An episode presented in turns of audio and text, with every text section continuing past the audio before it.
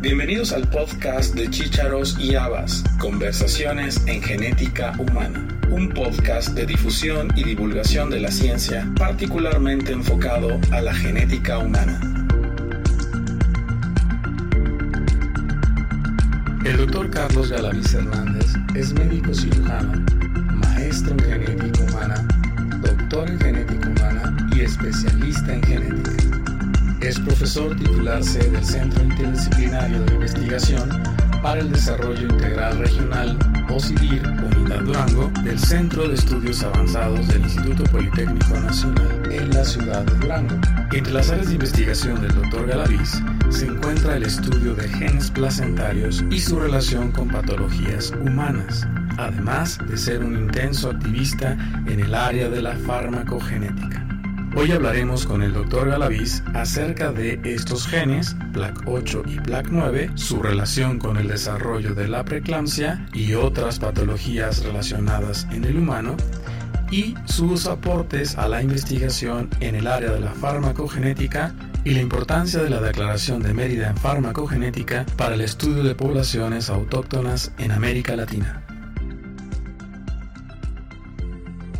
Estamos hoy a 14 de junio del año 2023. Estamos grabando para el podcast de Chicharos y Conversaciones en Genética Humana. Y hoy tenemos al doctor Carlos Galaviz Hernández, quien es un viejo conocido.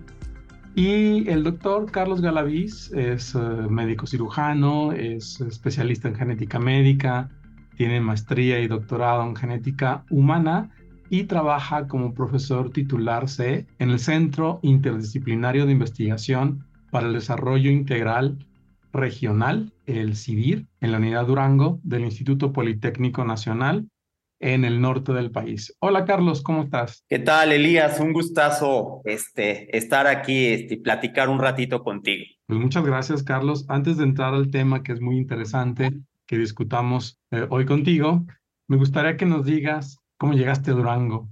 ¿Por qué estás allá trabajando en el Politécnico? Bien, bueno, en realidad yo trabajaba antes de este trabajo que estoy desempeñando ahora, me desempeñaba como investigador en el ISTE, en el 20 de noviembre del ISTE, y eh, dada esa situación tenía yo que dar pues pláticas de genética a lo largo y ancho de todo el país, y eventualmente en alguna oportunidad que me tocó venir a Durango, pues me gustó la ciudad y me dijeron que si en algún momento dado hubiera posibilidad, me vendría a vivir para acá, pues se abrió esa posibilidad y pues bueno, me invitaron a venirme y me vine acá, ya tenemos acá 15 años. 15 años. Exactamente. bueno, entrando al tema, Carlos, hoy vamos a hablar eh, en principio de genes placentarios y ahí hay una historia también muy interesante contigo en relación al por qué te interesaste en trabajar con estos genes y toda la línea de investigación que has desarrollado al respecto. Platícanos sobre eso. Claro, con gusto. Bueno, de hecho, eh, de alguna manera mi gusto por, por los genes placentarios tiene que ver con el hecho de que estuve trabajando desde la maestría en México, trabajé algunas situaciones relacionadas o la búsqueda de algunos genes relacionados con preeclampsia. En cierto modo, pues yo soy genetista, en realidad no soy ginecobstetra, pero el tema me enganchó mucho. Después tuve oportunidad de estar en Estados Unidos durante dos años y medio eh, bajo las órdenes del doctor David Schlesinger en el laboratorio de genética del NIA, de los NIH, y ahí encontramos un par de genes placentarios, es decir, al momento de analizar tejido placentario y tejido eh, embrionario, identificamos, caracterizamos, aislamos un par de genes nuevos, que ahora se denominan PLAC8 y PLAC9, y a partir de ahí eh, empezó, digamos, esta aventura, ¿no? Con los genes, con los genes placentarios y cómo estos de alguna manera tienen que ver con el desarrollo de diferentes patologías, ¿no? Patologías, desde luego, del embarazo. Conforme ha ido pasando el tiempo, eh, se ha visto la importancia de la placenta en el desarrollo de diferentes eh, alteraciones eh, a nivel, digamos, infantil, a nivel juvenil, a nivel incluso de la adultez en el ser humano a través de algunos procesos como programación fetal. Y en algunos de estos procesos de programación fetal están involucrados algunos genes placentarios. Platícanos qué hacen PLAC 8 y PLAC 9. Claro. Bueno, PLAC8, o sea, ambos genes están de alguna manera, eh, cuando los encontramos en, en el año 2003 más o menos, pues evidentemente no se tenía mucho conocimiento de cuál era la función. PLAC8 ahora sabemos que es un gen que tiene una importancia muy, muy notable en cáncer. Sí, cumple un papel fundamental en la progresión, desarrollo de algunas metástasis. De hecho, interactúa con algunos genes que pueden frenar el crecimiento de los tumores, como el gen P53. Sí, sin embargo, nosotros hemos tratado de identificar o asociar estos genes, este gen PLAC8 que es placentario, con el desarrollo de enfermedades que se relacionan con la placenta. Y en este caso nos hemos enfocado un poco más a lo que es preeclampsia. Y en ese sentido, hace un año más o menos, eh, recién terminamos bueno, eh, publicamos un artículo precisamente relacionado con la funcionalidad del gen PLAC8 en el desarrollo de la preeclampsia y cómo este o cómo los cambios en la expresión de este gen, sobre todo en etapas tempranas del embarazo, pueden o no condicionar la formación de vasos sanguíneos a nivel de la placenta y eventualmente cómo esto puede o tiene que ver con el desarrollo de la enfermedad. En relación a PLAC9, eh, ahorita está en la orfandad del pobre, el pobre gen. Y ahorita estamos precisamente en un trabajo que estamos desarrollando con una estudiante doctoral. Precisamente la idea es tratar de caracterizarlo más a profundidad también eh, en la patología de preeclampsia. Entonces, bueno, pues eh, precisamente estamos tratando de hacer evaluaciones tanto con pacientes como a nivel de laboratorio de este gen, tratando de identificar cuál es su verdadera función en el desarrollo de la placenta y, en su, y su participación para el desarrollo de la preeclampsia. Aquí nos estás hablando de algunas patologías relacionadas con estos genes. Sí. A nivel embrionario, ¿qué función tienen, digamos, de manera natural o normal?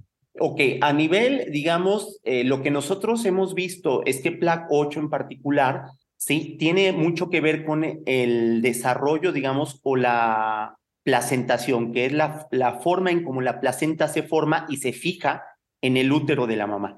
Sin embargo, se ha visto que PLAC8 también tiene que ver ¿sí? con la migración de algunas estirpes celulares, de algunos tipos de células a nivel embrionario, particularmente a nivel del hígado. Sin embargo, estas son, estos son estudios, digamos, que están, son muy incipientes, o sea, hay poca información y precisamente eso los hace un campo fértil, digamos, para poder trabajar con ellos, ¿no? PLAC9, pues está todavía, insisto, muy subestudiado. Estamos tratando de desmenuzar al gen para ver, echarle la culpa de alguna cosa, ¿no? Eh, diríamos que estos genes son importantes para el desarrollo embrionario porque son reguladores de la formación de la placenta. Exactamente. ¿Hay otros genes que tienen también esta función? Sí, claro. Existen, existen algunos genes que son o que tienen eh, una función, digamos, placenta específica y otros que no son tan placenta específicos. Sin embargo, se encargan de procesos como eh, proliferación celular, migración celular, generación de vasos sanguíneos, vasculogénesis, etcétera, etcétera, etcétera, remodelación de la matriz extracelular, entre otros procesos, ¿no? Que no necesariamente tienen que ver con la etapa o la, la, formación de la placenta, pero que sin, em, sin embargo tienen que ver con otros fenómenos en la vida adulta inclusive de la persona, pero juegan un papel fundamental, por ejemplo, durante el proceso de proliferación e, en etapas muy tempranas del embarazo, ¿no? ¿Y, estos genes están sujetos a impronta? Algunos de ellos sí están sujetos eh, a impronta. De hecho, es, esta pregunta es súper interesante la impronta per se es un fenómeno muy interesante eh, que implica que eh, la, expresión de los genes va a ser dependiente o dependiente, perdón, de si se heredan por vía materna o por vía paterna. Y esto eh, genera necesariamente que los genes puedan expresarse una sola copia del gen, puede ser la de la mamá, puede ser la del papá, o bien ambas copias del gen. A este fenómeno como tal se le denomina impronta genómica. Y eh, efectivamente hay algunos genes que están relacionados con la impronta genómica y de hecho eh, ahorita, por ejemplo, se sabe que la placenta y el cerebro son los dos órganos que tienen más, una mayor cantidad de genes improntados. Al menos en la placenta se sabe de 150 genes que están sujetos a impronta, 50 y tantos por ciento este, son improntados este, por vía paterna y el restante por vía materna. En la placenta entenderíamos por qué, pero en el cerebro particularmente, ¿por qué están tan enriquecidos estos genes? Eh, sí, es una pregunta súper, súper interesante y súper complicada. es, bastante complicada esa pregunta. Este, aparentemente esto tiene que ver con un proceso de, de cuidado materno. De cuidado materno y cuidado paterno. Aparentemente estos genes están sujetos a dosis génica, ¿sí? particularmente pueden ser, eh, insisto, puede ser monoalélico o es monoalélico y aparentemente esto tiene que ver con un proceso que se denomina este conflicto parental. Entonces, este, este proceso de conflicto parental implica que los, uh, los genes, por llamarlo de alguna manera muy coloquial, los genes maternos y paternos están en una constante lucha están peleando continuamente, precisamente tratando los genes paternos de promover que de alguna manera sus genes persistan hasta la, hacia la siguiente generación. En tanto que los genes maternos de alguna manera impiden que esto pase, reprimen particular, parcialmente estos genes paternos y permiten que, que el bebé o el, el feto en desarrollo crezca. Se cree que esto de alguna manera persiste durante, digamos, hasta que crece el, el feto, el embrión, nace y esto también permite que también la mamá pueda establecer una relación simbiótica con su bebé, con el recién nacido, y tiene que ver también con eh, la dosis génica que se requiere para algunos, eh, la generación de algunas vías sinápticas, etcétera, etcétera, ¿no? Es un poco complicado, ¿sí? Este, esta cuestión de la impronta a nivel cerebral, pero como dices, llama mucho la atención que sean los dos este, órganos que más genes sujetos a impronta tienen. ¿Explicaría de alguna forma la relación madre-hijo? Eh, Así es. O sea, que haya factores genéticos que influyen en esta relación física y emocional. Efectivamente, efectivamente. Y esto, de hecho, se ha visto eh, particular, evidentemente, en modelos animales, se ha visto claramente la participación de algunos genes sujetos a impronta que tienen que ver en la forma en cómo las madres ¿sí? tienden a nutrir, no sería la palabra correcta, a nutrir tanto física como emocionalmente a sus crías, ¿no? Entonces, aparentemente tiene eh, alguna relación precisamente con algunas vías a nivel cerebral que permiten que haya esta cierta empatía, ¿no? Eh, particularmente para el cuidado de la progenie. Por ahí eh, Estábamos hablando entonces de genes que tienen, desde el punto de vista evolutivo, mm, bastante antigüedad, ¿no? No, no tanto. De hecho, estos genes o la impronta es un evento que aparece a partir de que, digamos, eh, en los mamíferos este, euterios, es decir, los mamíferos que tienen placenta verdadera, ¿no? Antes no existe la, la impronta y, eh, por ejemplo, en los marsupiales no existen genes improntados, hasta donde tengo entendido, este, pero sí, este, en, en, el caso de los mamíferos con placentas verdaderas, sí, pero sí se cree que entre mayor es, digamos, el grado evolutivo ¿sí? de, un, de, una, de una especie, el número de genes sujetos a impronta se incrementa de manera importante, muy, muy importante. Somos el organismo vivo con mayor cantidad de genes improntados, tanto a nivel placentario como a nivel cerebral. Si lo trasladamos a este fenómeno que hablábamos de esa relación madre-hijo, pues también sería importante en un campo, en, hablando de otros mamíferos, donde la racionalidad o la necesidad de trascender la, la, especie está más intelectualizada, ¿no? Estaríamos hablando ya de fenómenos más biológicos, o sea, que permitiría que esta misma especie sobreviva. Es, es posible, sí, es, es, una, es una, una observación muy aguda. De hecho, si, si recordamos, pues bueno, el ser humano de alguna manera es el animal, digamos, que requiere un mayor tiempo de contacto materno sí para poder sobrevivir, a diferencia de los ungulados que de inmediato se tienen que levantar, etcétera, etcétera, etcétera. Entonces, eh, presente por eso te comentaba que es una observación muy aguda, porque precisamente esto supondría que posiblemente este mayor número de genes improntados estaría más en relación con estos patrones de cuidado este, materno-filial, ¿no? Ajá, interesante, pero creo que ya nos estamos desviando un poquito del tema. Ok. De estos genes placentarios que ya vimos su importancia y la relación que tienen en su expresión y la, y la modulación de esta expresión, vamos a, a encontrar el link con la preeclampsia. Platícanos cómo dar ese salto. De acuerdo. Bueno, eh, estos genes eh, placentarios, insisto, hay varios genes placentarios. Este, normalmente o evidentemente estos genes también se cree que son, o entre más placente específicos sean, la adquisición evolutiva es mucho más reciente. Sí, esto ya está más o menos establecido. En varios modelos animales se conoce este, este evento. Ahora bien, ¿por qué estos genes están relacionados con la preeclampsia? Para empezar, bueno, este, seguramente la preeclampsia la conocen, la conoce la mayoría de la, de la gente, si es una enfermedad propia o, o, casi literalmente exclusiva del ser humano, una enfermedad que depende esencialmente del el bienestar placentario. ¿Sí? Entonces, en ese sentido, es importante reconocer que, bueno, si para que exista preeclampsia se requiere de la placenta, forzosamente. La placenta está enferma y esto genera la aparición de preeclampsia con unos o con características muy particulares, ¿no? Sin embargo, este, es importante saber que de alguna manera la, la preeclampsia como tal, por ejemplo, para poder resolver la preeclampsia, ¿qué se requiere? la finalización del embarazo.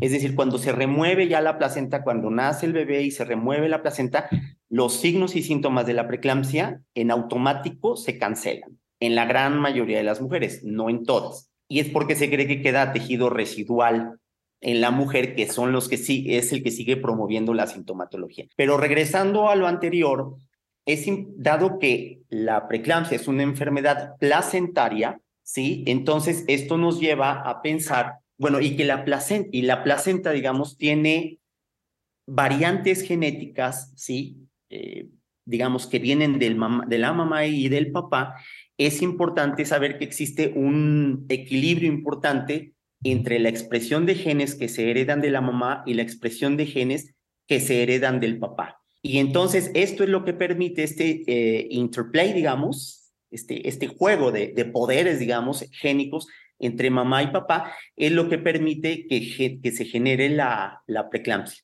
Ahora bien, ¿qué es lo que pasa con estos genes placentes específicos aparentemente sujetos a impronta? Lo que nosotros estamos sospechando es que posiblemente la sobredosis génica o la anulación de algunos genes placentarios, particularmente provenientes del papá, es lo que va a provocar la aparición de patología placentaria que puede eventualmente desencadenar preeclampsia. Por ejemplo, eh, en algunos casos se ha visto recientemente que la obesidad en los papás puede ser un desencadenante de preeclampsia. ¿Por qué? Porque aparentemente lo que ocurre es que el papá, al estar obeso o al estar, por ejemplo, sujeto a exposición a drogas, etcétera, etcétera, esto modifica sus patrones de metilación en sus células germinales. Y estos patrones de metilación son los que permiten que los genes se expresen o se apaguen de manera alternada. ¿Esto qué, ocurre? ¿Esto qué significa? Esto significa que cuando, por ejemplo, el papá es obeso o está sujeto al consumo de drogas, etcétera, etcétera, estos patrones de metilación que se fijan en línea germinal van a transmitirse a la, digamos, a la siguiente generación y esto puede o no apagar o sobreexpresar algunos genes que tienen que ver con el desarrollo placentario. Pero diciendo que los, las hijas de un padre obeso tendrían mayor riesgo de preeclampsia. Claro, así es. Y de hecho, inclusive, eh, ahora ya sabemos que existe algo que se denomina el papá peligroso, ¿no? Este papá peligroso que cambia de, o que tiene diferentes parejas y en todas estas parejas está generando preeclampsia, ¿no? Sí, es un concepto este, muy interesante pero sí sabemos que esta situación existe y es precisamente porque este papá está heredando estos patrones de expresión de los genes que van o no a regular el crecimiento placentario. Interesante. Cuando hablamos de estos genes eh, PLAC8 y PLAC8 sobre todo asociado a preeclampsia, no explicaría todos los casos de preeclampsia que ocurren, ¿no? O sea, hay otros factores involucrados en la etiología de la preeclampsia. Así es. ¿De qué porcentaje estaríamos hablando? Es muy bajo, es muy bajo. Ahora sabemos que para que se genere preeclampsia, bueno, eh, el asunto con la preeclampsia, y esto es algo así súper interesante, que hemos estado nosotros empujando, digamos, porque esto se, se, tome, se tome en consideración. La preeclampsia, sí es cierto, tiene un componente genético bien marcado, ¿sí? O sea, ya sabemos que hay cierto grado de concordancia, etcétera, etcétera, que hay cierto porcentaje de heredabilidad, entre otras muchas cosas, pero ciertamente el porcentaje es, es muy bajito.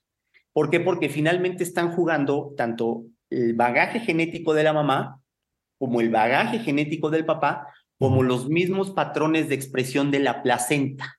Entonces, todos estos están jugando unos con otros, o sea, además de los eventos epistáticos o de interacción entre genes, ¿sí? De, de mamá y de papá, existe también este otro tipo de interacciones y los perfiles o los patrones de expresión de los genes pueden prenderse o apagarse dependiendo de ciertas condiciones ambientales. Por ejemplo, se cree, bueno, se sabe de hecho que la hipoxia es un desencadenante de preeclampsia.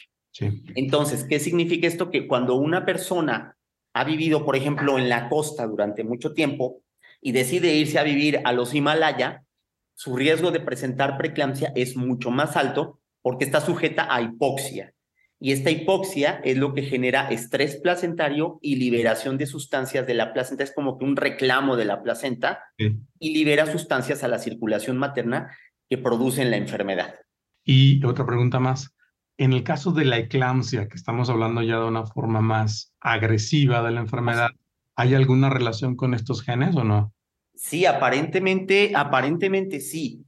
Eh, de hecho, ahí lo que, lo que sabemos nosotros, y esto es un, otro concepto, digamos, este, diferente, es a través de algo que se llaman vesículas extracelulares. Entonces, estas, aparentemente lo que ocurre aquí es que la placenta libera algunas de esas vesículas extracelulares y estas viajan por el torrente sanguíneo y se establecen a nivel cerebral y desencadenan ¿sí? todo el cortejo sindromático a nivel vascular en el cerebro con el, el, consecuente desarrollo, digamos, de la, de la eclampsia como tal, ¿no?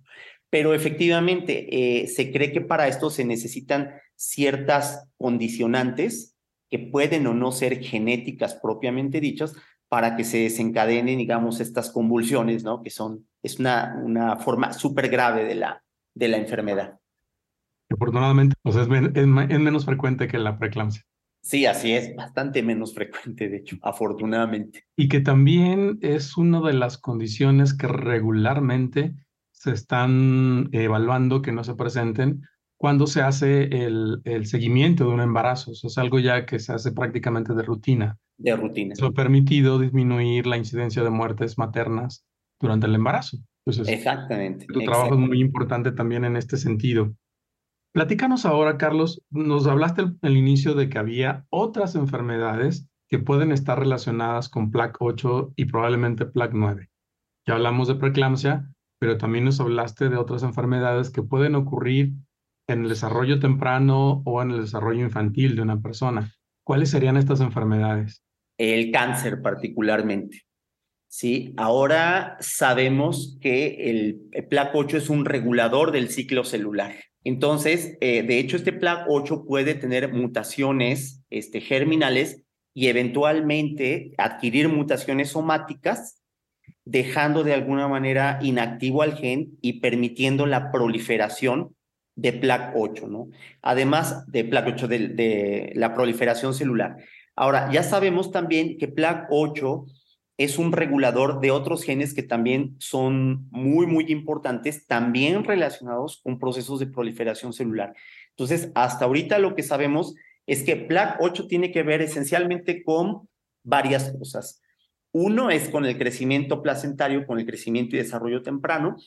Otro con la progresión de ciclo celular. Otra es que tiene que ver con procesos, por ejemplo, de regulación inmunológica. Y la última es que es un termorregulador.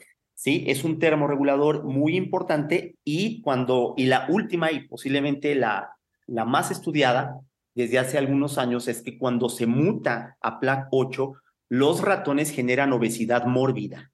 Y esto tiene que ver también con un proceso de hipotermia sostenida, entre otras muchas cosas. Entonces, precisamente la mutación o las alteraciones de PLAC8 tendrían que ver no solamente con el desarrollo de patologías durante el embarazo, sino que de mantenerse este patrón de expresión de PLAC8 bajo ciertas condiciones favorecedoras durante la infancia o la adultez, podrían desencadenar la aparición de obesidad, de cáncer, etcétera, etcétera. Y otras cosas que seguramente se le van a ir descubriendo al pobre PLAC8. Parece que es el villano de la película. Así es. Oye, y hablando del, de la parte de expresión en cerebro, ¿No se ha asociado alguna patología en este, en este campo, por ejemplo, autismo o algunas enfermedades eh, neurológicas? Este, no, no hasta donde yo tengo entendido, sin embargo, es, uh, sería súper interesante este, tratar de evaluar si tiene que ver en, en, de alguna manera con alguna patología eh, neurológica. Sería súper, súper interesante. Y en el caso de la obesidad, ¿saben qué porcentaje eh, del desarrollo de esta está asociado a PLAC, a PLAC 8? Es mínimo, mínimo, mínimo, mínimo. Y hasta ahorita se ha encontrado en modelos animales, pero en realidad es eh, una, una proporción insignificante. Y vuelvo a lo mismo, o sea, esto en realidad los genes que están determinando la obesidad, pues son genes de predisposición bajo ciertas condiciones ambientales desencadenantes, ¿no? Y viene a través de procesos de programación fetal. Entonces, el problema de PLAC 8 es que difícilmente nosotros vamos a poder analizar, digamos, en una mujer embarazada, lo que está ocurriendo al inicio del embarazo. ¿sí? Entonces, ya sabemos por estudios in vitro que hicimos, que publicamos hace un año, precisamente que PLAC 8 tiene que ver con etapas súper tempranas de la gestación. Entonces, esta expresión de PLAC8C es muy alta al principio de la gestación y conforme transcurre el embarazo va disminuyendo paulatinamente hasta desaparecer en la placenta e incrementándose de manera inversamente proporcional en el embrión. Entonces, aparentemente, este perfil de expresión es el que, de estar dañado, podría estar condicionando la aparición de enfermedades en el adulto. Interesante. Y bueno, eh, hay otro área de, la ciencia en la cual te, te desenrollas, te desarrollas bastante, que También me desenrollo. que es la farmacogenética. Así es. Eh, antes de pasarnos a farmacogenética, ¿hay alguna relación entre genes placentarios y farmacogenética que hayas estudiado? De hecho, ahorita, eh, en colaboración con la doctora Marta Sosa, la doctora Marta Sosa es experta en farmacogenética y lo que hicimos fue fusionar las líneas de investigación. Entonces, eh, salió algo, ha salido cosas súper interesantes, muy bonitas, y precisamente lo que estamos tratando de ver es o analizar la expresión de algunos genes y proteínas que tienen que ver con el transporte de fármacos y la relación que tienen estos, ¿sí? Con el desarrollo de patologías, eh, digamos, en la progenie. Evidentemente esto tiene limitaciones éticas y por lo tanto pues, lo hacemos en modelos animales. Claro. Entonces lo que hacemos esencialmente es bajo, eh, bajo la administración controlada de un fármaco, ¿sí? lo que vemos es cuál es el efecto que tiene ese fármaco sobre la expresión de algunos genes relacionados con transporte, digamos, de nutrientes, de aminoácidos, de ácido fólico, etcétera etcétera, todo a su vez lo correlacionamos ¿sí? con la presencia de alteraciones en el tamaño, en el peso, tanto del feto como de la placenta, etcétera, etcétera, tratando de establecer ese vínculo entre la administración de los fármacos, cómo estos fármacos intervienen en el desarrollo de patología placentaria y esto cómo repercute en la vida del, de la progenie. Pero en sentido estricto, digamos, la farmacogenética trata de identificar marcadores en genes relacionados con el metabolismo, transporte de fármacos, que estén de alguna manera relacionados con la respuesta a los fármacos, ¿no? Esencialmente, digamos, esa sería la definición. Sí, entonces te comentaba que ahorita en sentido estricto no hemos hecho, digamos, una evaluación de variantes nucleotídicas, mutaciones, etcétera, etcétera, a nivel placentario o a nivel de las ratas o ratones que estamos evaluando para ver si esto tiene que ver con la respuesta de la placenta a la administración de los fármacos, pero desde luego que sería algo muy interesante. Por otro lado, este, ya, digamos, eso es como la parte híbrida, digamos, del trabajo, ¿no? Pero en realidad hemos estado trabajando farmacogenética ya desde hace ya bastantes años, hace 12, 13 años, hemos estado trabajando farmacogenética de poblaciones indígenas. Entonces, hemos hecho, eh, a través de una colaboración con el doctor Adrián Llerena de la Universidad de Extremadura en España, hemos estado haciendo la evaluación de diferentes genes relacionados con el metabolismo de fármacos bajo la administración de un cóctel, cuatro fármacos, en dosis subterapéuticas para no, para no generar reacciones adversas, para poder tratar de entender cómo es que la identificación de variaciones nucleotídicas en la población indígena pueden o no condicionar la respuesta a los fármacos. ¿sí? Y llegamos a una conclusión. A la conclusión a la que llegamos es que las variaciones nucleotídicas que normalmente nosotros buscamos son variaciones que se han identificado en población europea.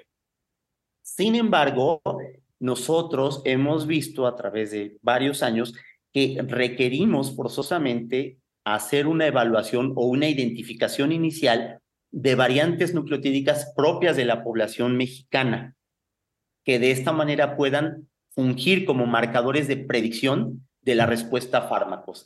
esa es la tendencia ahorita que nosotros, nosotros tenemos, tratar de identificar esto en diferentes poblaciones indígenas y en grupos este, mestizos. De hecho, entrevistamos a Adrián hace algunos episodios también de farmacogenética y bueno, tu trabajo, el trabajo de tu grupo, de Marta, el tuyo, en Durango, eh, dentro de esta red eh, iberoamericana de farmacogenética ha sido muy importante.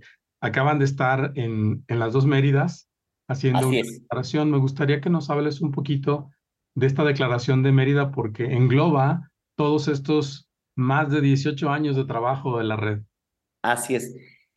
Sí, bueno, la, la, la, intención precisamente fue hacer que coincidiera tanto Mérida, Yucatán como Mérida, España, y hacerlo como un, un vínculo importante entre las dos culturas, ¿no? Tratando de establecer esa, esa fusión entre las dos culturas.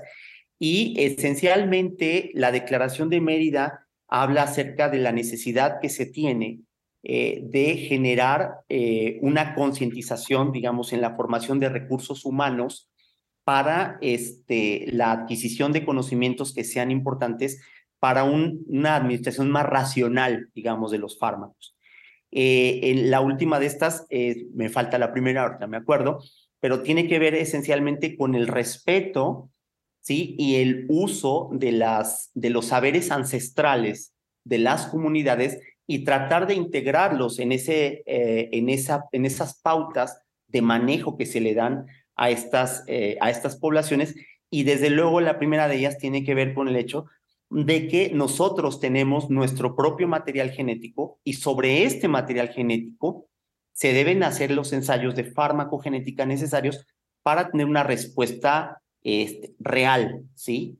Que sea adoptada o que sea adoptable por toda la región latinoamericana, ¿no? Que compartimos esencialmente un bagaje este, pues bastante parecido, ¿no?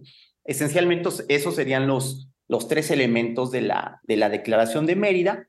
La Declaración de Mérida España se, se hizo allá por el año del 2019, poco antes de la, de la pandemia, y después se hizo una repetición de esta Declaración de Mérida en, precisamente hace unos, meses en Mérida, Yucatán, y en ambos casos se hicieron presentes algunos traductores, particularmente en Mérida, España, se hizo la presentación de, de, la Declaración de Mérida en tres idiomas, que fue eh, quechua, fue maya y fue náhuatl. Sí, posteriormente, acá la declaración de Mérida, este, en, Mérida, Yucatán, también se hizo, pero en realidad se hizo un saludo eh, en diferentes lenguas indígenas. Ahora integramos al misquito, que es de, de El Salvador. Entonces, precisamente la intención es tratar de hacer entender la diversidad pluricultural que existe en toda la región y cómo podemos nosotros integrar ese conocimiento para poder tratar de dar una, un manejo más racional de medicamentos en nuestras poblaciones. Interesante, y además es un fenómeno que ocurre no nada más en farmacogenética, sino prácticamente en toda la genómica. La representación de las poblaciones europeas o caucásicas es el 80% y representan el 20% de la población. Así es. hay una brecha muy grande que hay que corregir y es precisamente una tendencia que tenemos en, en todos los grupos de trabajo en relación a genómica, tratar de integrar más grupos eh, étnicos a, a grupos poblacionales, hablando correctamente, a, a este conocimiento del genoma humano. Y creo que esta es una aportación importante y además es muy práctica. Así es, sin duda. Tiene, eh, como dices acertadamente, tiene una utilidad práctica literalmente inmediata. Exacto. Si bien es cierto, bueno, se requiere evidentemente replicar estos los resultados que se obtengan, replicarlos en el grueso de la población, etcétera, etcétera, sí tiene implicaciones prácticas, particularmente en medicamentos que tienen un margen terapéutico estrecho. ¿Sí? Por ejemplo, en medicamentos antioncológicos, por ejemplo, la relevancia de saber si un niño, por ejemplo, con leucemia va a desarrollar ¿sí? evento, un evento adverso posterior a la administración antioncológico, evidentemente es muy pertinente y muy necesario. Más que pertinente, es muy necesario, ¿no? Para aprender a dosificar de manera adecuada al, a los pacientes, etcétera, etcétera. Entonces, efectivamente, creo que es eh, esto da pie a, que pues se hagan muchas cosas, ¿no? Con una utilidad práctica así casi de inmediata. From the bed, from the bench to the bed. Exactamente. Muy bien, Carlos. Pues eh, con esto vamos cerrando la, la, entrevista y me quedan dos preguntas que siempre hago al final. La penúltima es tus redes sociales. ¿Cómo te podemos contactar? No soy como muy afecto a las redes sociales. Tengo mi correo, mi correo electrónico, es mi nombre completo, Carlos Galaviz Hernández 55 arroba gmail.com. Esencialmente es, el, es el medio que más, este, que más utilizo y en Facebook como Cargaler 5. Este, me encuentran 5. Galer 5. Exacto. Sí, me encuentran fácilmente. Muy bien. Y la última pregunta es, ¿qué recomendación le darías a una persona que está interesada en estudiar genética humana? Uy, pues que se ven, que se ven encontrar con un universo diferente, un universo maravilloso. Realmente soy un enamorado de la, de la genética, un universo súper vasto, sí, en el cual eh, sí es importante, evidentemente, contar con las bases iniciales de genética. Yo ahí hago un reconocimiento de la doctora María de Lourdes Ramírez, eh, maravillosa, maravillosa maestra de maestras, ¿sí? Este, y ella es, uh, que yo, a pesar de que ya tenía la especialidad, me abrió los ojos a una, en una dimensión diferente, ¿no? Eh, y desde luego toda esta parte de la que a mí me fascina, que es la regulación génica, etcétera, etcétera, yo creo que entender los procesos de biología molecular y tratar de explicar los procesos salud-enfermedad a través de biología molecular son una, una pieza fundamental y súper interesante y quien se mete en el asunto se ve enamorar del asunto, sin duda alguna. Pues muchísimas gracias, Carlos. De hecho, la doctora fue la primera entrevistada del podcast. Fantástico. Hablamos de Gregor Mendel hace ya más de un año. Excelente. la volveremos a invitar para platicar de otras, otras este, experiencias. Excelente. Muchísimas gracias por tu tiempo, Carlos, por esta entrevista que ha sido muy interesante. Gracias, hablar de, estos genes, de hablar de procesos patológicos asociados a ellos y de la importancia de la aplicación práctica de la genética en el área de la farmacogenómica. Muy bien. No, gracias a ti y pues te mando un fuerte abrazo, querido amigo, y un abrazo a todo tu auditorio. Muchas gracias. Hasta luego.